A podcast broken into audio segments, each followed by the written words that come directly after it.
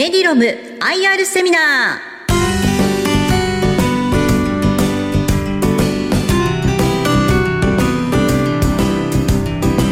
この番組はティッカーシンボル MRM ナスダック上場メディロムの IR 活動の一環としてお送りします。お話は株式会社メディロム代表取締役江口浩二さんです。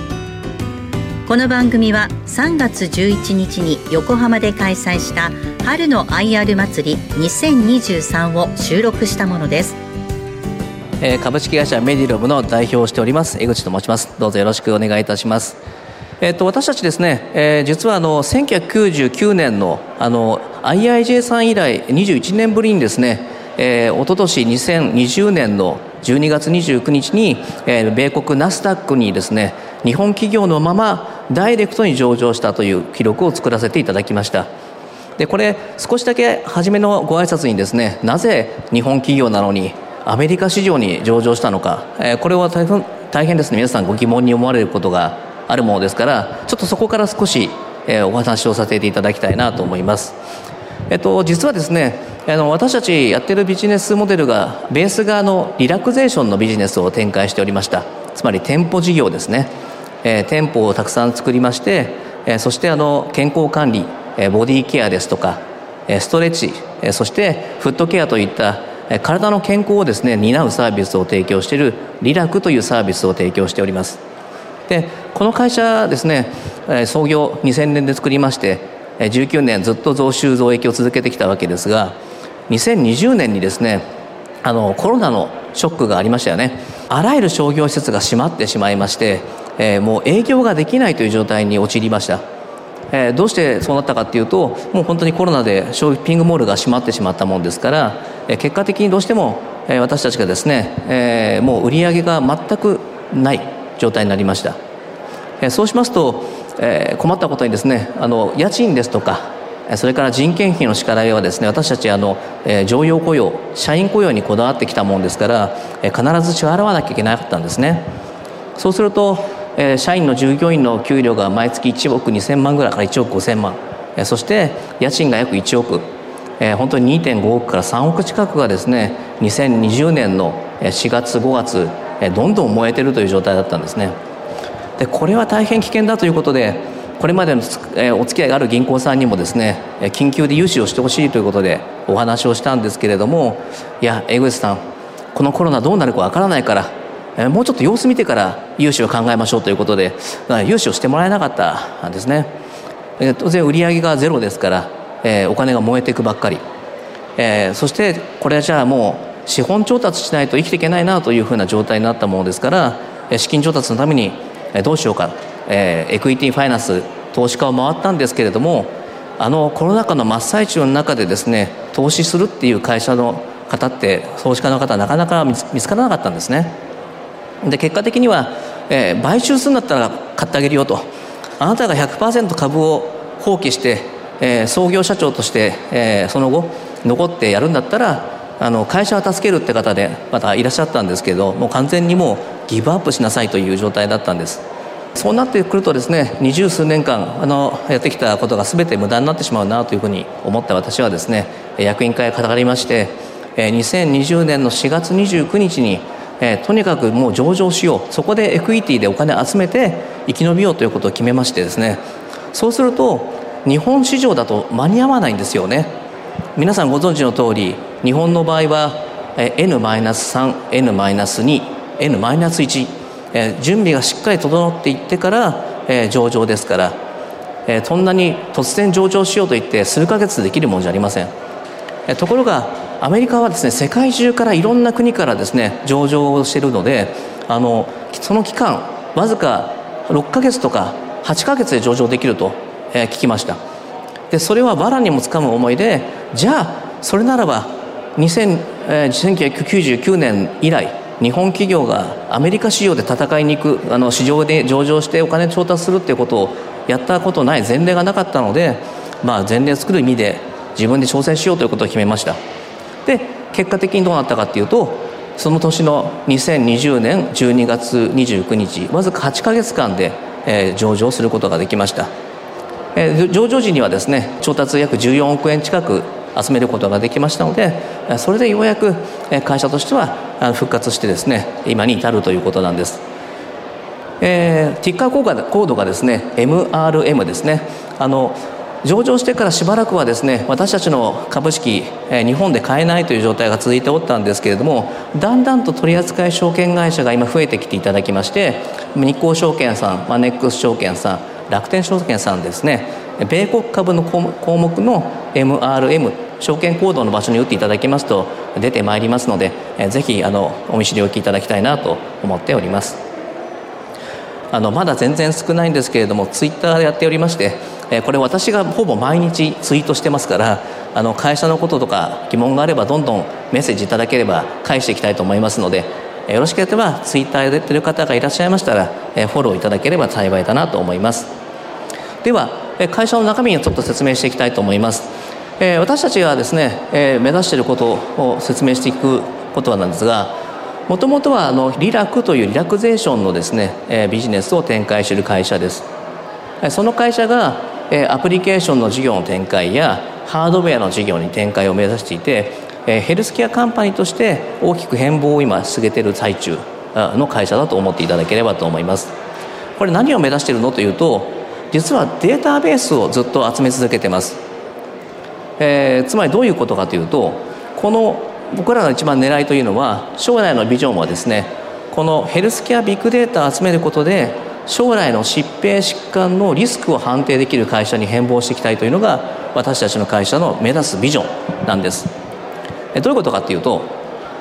タバコ吸われる方はですねタバコ吸わない方に比べて肺がんになる確率が2倍近くあるっていうのは皆さん聞いたことありますよね、えー、ですがじゃあタバコ吸う方が必ずがんになるかというとそうではないですよね。これは生活習慣の掛け合わせなんです。生活スタイル睡眠の状態食事生活運動習慣そしてタバコや喫煙習慣やその関連する習慣の何かが掛け合わさると皆さんががんになったりとかその疾病疾患が起こるということなんです。この未病ですねつまり予防の分野のビッグデータを集めて解析を解き明かした企業がありませんので我々はそれを目指しているという会社なんです。いずれこのデータベースが、えー、企業研究ですとか保険のリスク判定ですとかまたは研究開発の方に使われていくそういった会社を目指しているというのが私たちの会社の目指している世界観です。今申し上げましたように2020年ですね大変ビハインドでした。あの2019年までですね私創業社長なもんですから27歳の時にこの会社を作りまして今ちょうど50歳になるところなんですね今年。19年目までは増収増益を続けてきて一応黒字の会社でしたが2020年残念ですが、え、そのコロナ禍を乗り越えられなくてですね減収減益赤字転落でした、え、ですがこの2020年12月29日、え、上場した時についたアメリカでの初値がですね時価総額100億円なんです。夢がありますね。あの僕はアメリカンドリームあるなって思いました。もし国内であれば直前期が減収減益赤字転落だったらきっと上場させなくなるんじゃないかなとおそらく。そして時価総額100億って絶対つかない、え、そういうふうに思います、まあ、そういった意味ではアメリカ上場と目指してみて、えー、一つのトラックレコードができたらよかったなと思っております。2年間コロナで苦しみました。しかし、えー、2020年の12月の決算期ではこの2年間でですねコロナ禍を乗り越えまして売上をおよそ2倍に65億そして営業黒字、え、達成することができました。これが今の我々の力ということです。まもなく、え、この辺のですね詳細な、え、決算報告に関してはまた IR させていただきたいと思います。関東圏で今210店舗ほど展開をしております。あと温浴施設ですね。スパラクーアさんですとかえー、あのスパジアムジャポンとかいろんな温浴施設の中にも入ってまして現在312店舗を展開しておりましてえーまあ、神奈川でも非常に古くからランドマークタワーも5階にございますしいろんなところで展開をさせていただいています。でこの会社の成長性ということで実はお話ししていきたいことが次の新しいビジネスモデルなんです。ベースがその店舗ビジネスでリラクゼーションやっていてヘルスケアビッグデータ集めてるということなんですけどもこのビジネスだけやってるとですねえー、増収増益のペースって一定数限られます。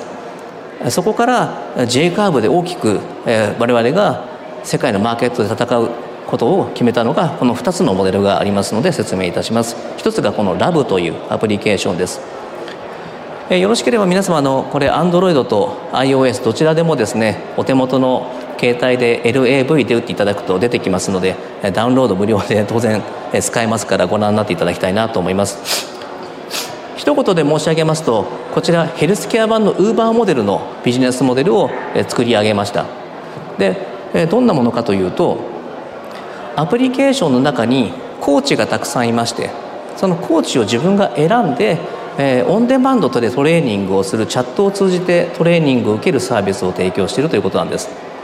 で、まあ、簡単に言うとユーザーは自分で好きなコーチを選んでいただいてそのアプリケーションの中に体重ですとかそれから食事の習慣とかっていうのをこう入れてきてそれがどのような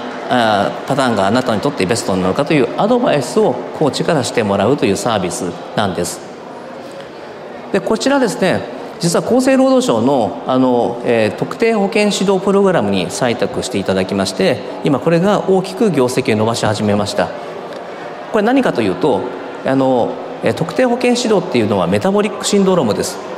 あのメタボってですね、えー、あの非常に怖い病気になっていく確率が高くなりまして三大成人病ですとか肥満からスタートしてやっぱりその生活習慣由来のえー、本当にあの、えー、三大成人病もそうですけどあのなっていく確率が高いわけです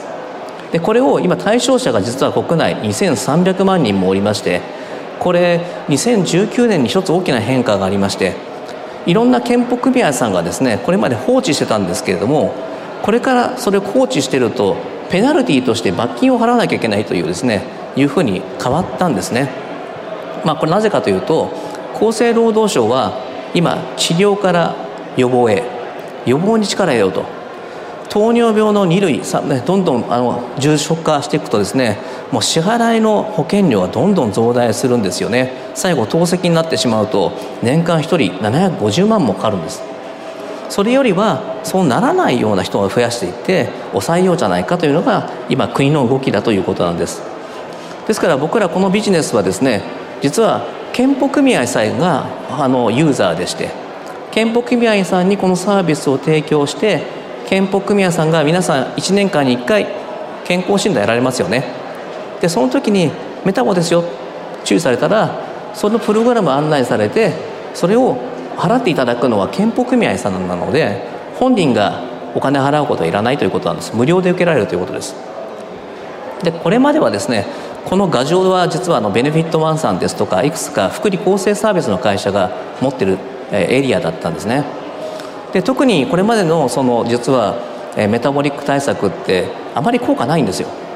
あの、えー、こう言ったらなんかライバル批判になっちゃうんでよくないんです。あの、えっと、いや効果的なのもあるんですが どんなものかちょっとシェアすると。メタボリックになった方があの再検診をしていただいた後にラーメン我慢しますとか夜中のビール飲まないようにしますとかっていうね先生文書かされるんですよね。あのやった方いらっしゃるかもしれません。でそうするとその後1か月間に1回6か月間毎月ですね電話かかってくるんです。すいませんあの健保組合のものですけどあのビール我慢してますかってかかってくるんです。皆さんどう思います？1か月間に1回電話かかってきて痩せていくと思いますかね？やっぱ痩せないんですよね。これはアプリケーションを使ってチャットで日々あの健康の状態管理しておりますので非常に効果が出るようになりました、え、どんなふうな効果出てるかっていうとやっぱりねこの、えーと、選ぶのが実はその皆さんよかったらあとアプリケーション見ていただきたいんですけどマッチングサービスなんですよ。おじ様方は大体若い女性のコーチを選ぶしお姉様方は大体若い男の子のトレーナーを選ぶんですよね。その人とチャットを通じてガイドされてるとモチベーションが維持できるんですよ。褒めてもらえたりしますから。分かりますかね？あの怒られることには私たち慣れてないんですよ。なんで食べちゃうの？なんで飲,、飲むの？って言われたらですね続かないんですよね。でもあ今日はたくさん歩いてますね。とか褒めてくれる。でこれは実は我々の健康管理にとって実は一番大事だということだったんですね。でそんなチャットで本当に痩せるの？っていうと結論ものすごい痩せましてですね。乾燥率は98%、えー、そして92%以上の方に、えー、劇的な効果が出ております、え、糖尿病、え、高血圧高脂血症も非常にあの血圧スコアが悪いんですね。HbA1c が H11 チャットをやっただけで無理な運動とかトレーニング食事制限をすることなくわずか2ヶ月間で見てください。ものすごい血液の検査の内容改善してるんですね。褒めてもらって自分の行動変容をするっていうのは大きな前進だということなんです。右の方は3ヶ月間介入しました、えー、3ヶ月間でチャットをするだけで体重115キロの方が、えー、18キロ減少と。誰か寄り添ってくれることなんですよねダイエットやっぱり朝起きてから運動しようかなとか食事我慢しようかなっていう時はですねなかなか自分で自分をコントロールできないというのが実態なんじゃないかなと思います。そのまさに2019年から始めた事業なんですがコロナ禍中で大変苦しかった資金的にも大変危険だった時期も乗り越えてまして、えー、やり続けました。おかげさまでかなり大変有名な健保組合さんからも、えー、いただいていますし共済組合だと神奈川県、えー、市町村、えー、共済職員共済からも頂いておるように、えー、いろんな共済組合さんまたは、えー、健保組合さんから、えー、受注を受けまして毎年大体今20社ずつどんどん増加しまして昨年末では64憲法さんからの受注を得ました。でこれは積み上げなんですね積み上げ、えー、解約は一件もありません、えー、なぜかというとみんな結果出てるからです。これまでは電話介入であのビール我慢できてますか？が6ヶ月間かかってきた。でもこれは自分が選んだコーチと毎日伴走しながら自分の生活を改めることができるということで行動変容ができたということなんです。結果的に昨年度ですねこれがようやくあの採算分岐ラインを超えまして第4四半期にあの完全黒字化転換しまして今年ももう第1四半期から黒字転換をしているという状況で新規事業積み上げビジネスですねストックが大きく我々の事業を牽引してきてくれたということです。で3つ目の最後のビジネス面の3本目の柱についてご説明いたします。こちらマザーというですね世界初の充電不要のトラッカーというのを開発に成功いたしました。これはですねもともとヘルスケアカンパニーとして大きく脱却し世界で戦っていく企業になりたい。あの日本を代表する企業を作っていくんだという思いでですね、え、このコロナ禍にあってもチャレンジをし続けた結果これができたということなんです。でこれが何ができるかというと私今腕につけてますけれどもあの、え、これ体温で発電してます。体に身につけてる人の体の体温と外気圧の温度差あのゼーベック効果っていうんですけれどもこれシリコンバレーの会社とですね、え、組みましてあのえー、もうつけてるだけでずっと充電してるんです。体温で。体温がエネルギー電気に転換してるんです。ですから、えー、一度身につけていただいたらもうあの外す必要がないというふうなトラッカーが作れました。もう一つは SD 開放をしたということなんです。これ後ほど説明します、えー、この完全に無充電のトラッカーというのは世界中にまだ一個もありません。あのこういうバイタルトラッカーですね。あの心拍体温活動量消費カロリー、えそして、え睡眠ですね。睡眠がしっかり取れるトラッカーって多分皆さんないと思います、えー、まず同業他社。同業他社巨大です。ビッグテックばかりなんですね。まず一番でかいのを除きました。アップルです。アップルウォッチがありますよね。でもアップルウォッチどうでしょう？あ、まあ、身につけてる方いらっしゃると思うんですけれどおそらく、えー、1日持たない。充電がために外さなきゃいけない。いつ外しますかっていうと寝る時なんです。だから睡眠が見えないんですね。他にもガーミン、えー、フィットビット、えー、シャオミ、えー、かなり巨大なビッグテックがひしめく領域なんです。これデータで見ますとですね、え、このコロナ禍の中でものすごい業績が伸びてまして各社。あの皆さんやっぱり自分の体調の状態を可視化したいというニーズがものすごいやっぱ世界中あるんでしょうね、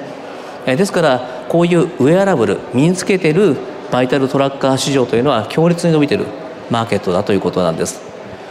私はあの日本人ですし日本代表する企業を作りたいという強い思いでおりますからやはりあの、えー、ビジネスの世界でですね中国に負けアメリカに負けていろんな分野セクターで日本のプレゼンスが落ちてる。もう大変、えー、気持ち悪い。あの日本もですねもう一度世界にというふうな気持ちもありまして、えー、これを世界で戦う決意をしたわけなんです。ちなみにあの他社のですねこういう、えー、時価総額評価でいうと当社まだ非常にマイクロキャップでして全然このねビッグテックと世界の巨人たちと戦いに挑んでるっていうわけですから私たちの戦いがいかに無謀な戦いかということですので あのぜひこの無無謀な戦いをですねご支援ご応援いただけたら大変ありがたいなと思っております。はい、えー、メイドインジャパンの誇りをかけて、えー、ということでですねあの我々これ作ったのがキャノン電子さんと一緒に開発しました、えー、ですからこの圧着圧搾技術と、えー、品質に関しては自信がありまして、これ5気圧防水なんですね。50メートル潜っても壊れません、非常にタフなものであります。そして、グラム数で38グラム。もうつけててもほとんど気にならないぐらいの軽さです。ですから日常生活も使えますしプールも入れますしダイビングしていただいても大丈夫ですし、そして毎日これつけ外さなくていい。つけっぱなしでずっと自分の体調の状態をトラッキングすることができます。じゃあこれが何がいいかということなんですけれどももうそちらの方に行きたいと思いますが実はそんなアップルウォッチガーミンシャオミと戦いを挑む新しいデバイス作ったぞメイドインジャパンでとそれが本当戦えるのかと勝てるつもりがあるのかということが一番ポイントだと思うんですけど私は結論勝てるということなんです。でなぜだというのは B2B マーケットです。アップルウォッチやガーミンやシャオミというのは B2C モデルなんです。データ開放されてません。つまり一人の個人が使っているバイタルトラッカーは自分で見るだけなんです。だからフィットネス行くと皆さんつけてる方いますよね。自分の心拍見て自分のエネルギーを見ててやってる方いらっしゃいます。中にもいらっしゃると思うんですけど自分のためだけです。ところがこれは、まあ、無充電であるだけじゃなくてデータ開放オープンソース戦略を取りました。つまりどなたでも事業者の皆さんはこのデータ取れるんですよということをやったということなんです。これが今世界中から問い合わせをいただいている、えー、大きな理由なんです。少し深掘りして説明していきます。つまり何ができるのっていうと集中管理ができます。えー、ガーミンアップルウォッチを集中管理って非常に困難です。システムの開発上。ところがこれはそもそもデータがオープンソースなので真ん中に皆さん例えばここにルーターが1個あってゲートウェイがあると皆さん全員つけている場合ですよ。ルーターに全部データが吸い上がっていくんです。ですから例えば今問い合わせいただいている介護施設とか病院なんですけれども朝の検温昼の検温夜の検温深夜巡回ありますよね。深夜巡回今人がいなくて困ってます。あのなかなか人手が、ね、足りないという状態です。で一人一人検温して回るわけですがこれ心拍体温状態、えー、全てがデータを取ってますのである時間来て朝8時12時3時深夜22時時間決めたらそこにいる人全員分のデータが1箇所に集中管理できるんです。ですからパソコンであ403号室山田さん高温とかですね、えー、3丁目のなんとかさん転倒してるかもしれないとかそういうことがアラームが出せるということなんです。これは今あのドライバーの危機管理ということでやっぱりドライバーさんも今ねなんか睡眠障害があって寝てない方が、えー、長距離運転して事故を起こされたりとかこういったことの企業さんの安全管理というのにも使えるという集中管理ができるというのが最大の違いなんです。じゃあそれがあると何がいいのっていうと 2C 型の販売というのは1回売ったらワンショットで終わりです。利益出ておしまいですよね。まあ、その後にあのアプアプリケーションの中で何かねアップセルするとかっていうのはあると思うんですけど、まあ、そういう長みです。我々のこのモデルの 2B 販売というのはこれを販売して終わりじゃなくてその後その集中管理する方々の1人当たりの1アカウントにつきシステム利用料をもらえますというモデルなので、まあ、いわゆるサブスク収入なんですよね。ですから1万人も使ってくれたんだと毎月それだけで800万円入っていくのがどんどん積み重なっていくモデルなんです。えー、事例をちょっと最後説明します。昨年いくつか発表させていただきました。例えば、えー、このロングライフホールディングさんという会社さんがありましてこちらにはもう今年今もうどんどん実証実験始まりましてサービス開始になります。これはえー、エルケアさんが持つ在宅介護ですね。今国もですね施設介護から在宅介護に変えていこうという必死です。もう施設作ってる場合じゃないので。ところが在宅介護の問題点はやっぱり見守りなんですよね。で今、えーと、いくつかそのナースコール型のやつとか監視カメラとかっていうのをですねいくつか介護テックっていうので今いくつかあるんですけれども皆さんどうですかね自分の自宅で、えー、監視カメラがついててなんか落ち着いて生きていくっていうのなんか嫌ですよね。私は嫌なんですけれど。またあのベッドにですねナースコールボタンを押せばあのいいという機器もありますけど大体倒れるのってお風呂場かトイレなんです。そこで転倒して亡くなっている方がやっぱ多いという結論があるんですね。こちら、えー、身につけていただくだけで家に1個ルーターがあれば転倒検知ができます。バタッと倒れた時にですねあのそれが、えー、アクティブに変わりまして、えー、伝送されて本部の方にあの4丁目山田さん倒れたかもしれません。と連絡が行く。どうぞ合わせてシステムですからあらかじめその山田さんの息子さんとか娘さんに連絡が行くとというような仕組みになってますので今お父さんが倒れたかもしれませんよというのがシステム上自動化できるということなんです。これは先行するバイタルトラッカーアップルウォッチガーミンフィットビット、えー、ミスフィットシャオミこういったものができない世界観なんですね。2B B2B2C でしょうかね。これを実現したということなんです。他にも事例としましてはこれも発表させてもらいましたが、えー、三菱地所さんが持つご高齢の方の独居の方のために、えー、これをつけていただいてもし独居ですから何かあった時にあのちょっと出て外で倒れる分には誰かいるんですよね。あの助けてくれどうしました？って助けてくれますが自宅のトイレで倒れてるとですね12週間経っても誰も発見しないっていうのがあるんですよね。これ本当にもう今ものすごい増えてまして年間3万人以上の方が独居で亡くなられてます。でこれをご家族とつながってる、まあ、サインでもあるんですね。これがつけてるとあの今スマートフォームということで今辞書さんの方に毎月下ろしてるんですが独居の方につけていただければ、えー、その時に必ず毎日の生存確認ができますし、えー、体調の状態も見えるというふうなサービスになっています。社会問題を解決していきたいということをこのテクノロジーの力で変えていきたいと思っております。これがたくさん出れば出るほどそれが、えサブスク収入的にですね非常にどんどん積み上がっていく、え、いうのが私たちの最大のビジネスの魅力になっていくんじゃないかなと思っております。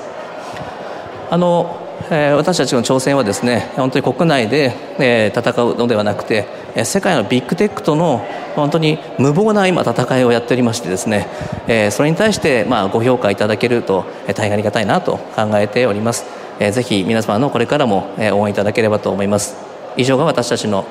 会社の説明となりました。皆さんご清聴いただきまして誠にありがとうございます。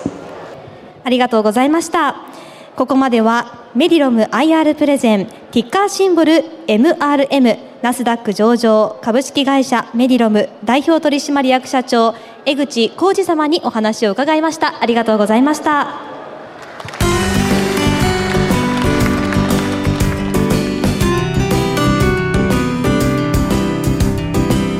メディロム IR セミナー。この番組はティッカーシンボル MRM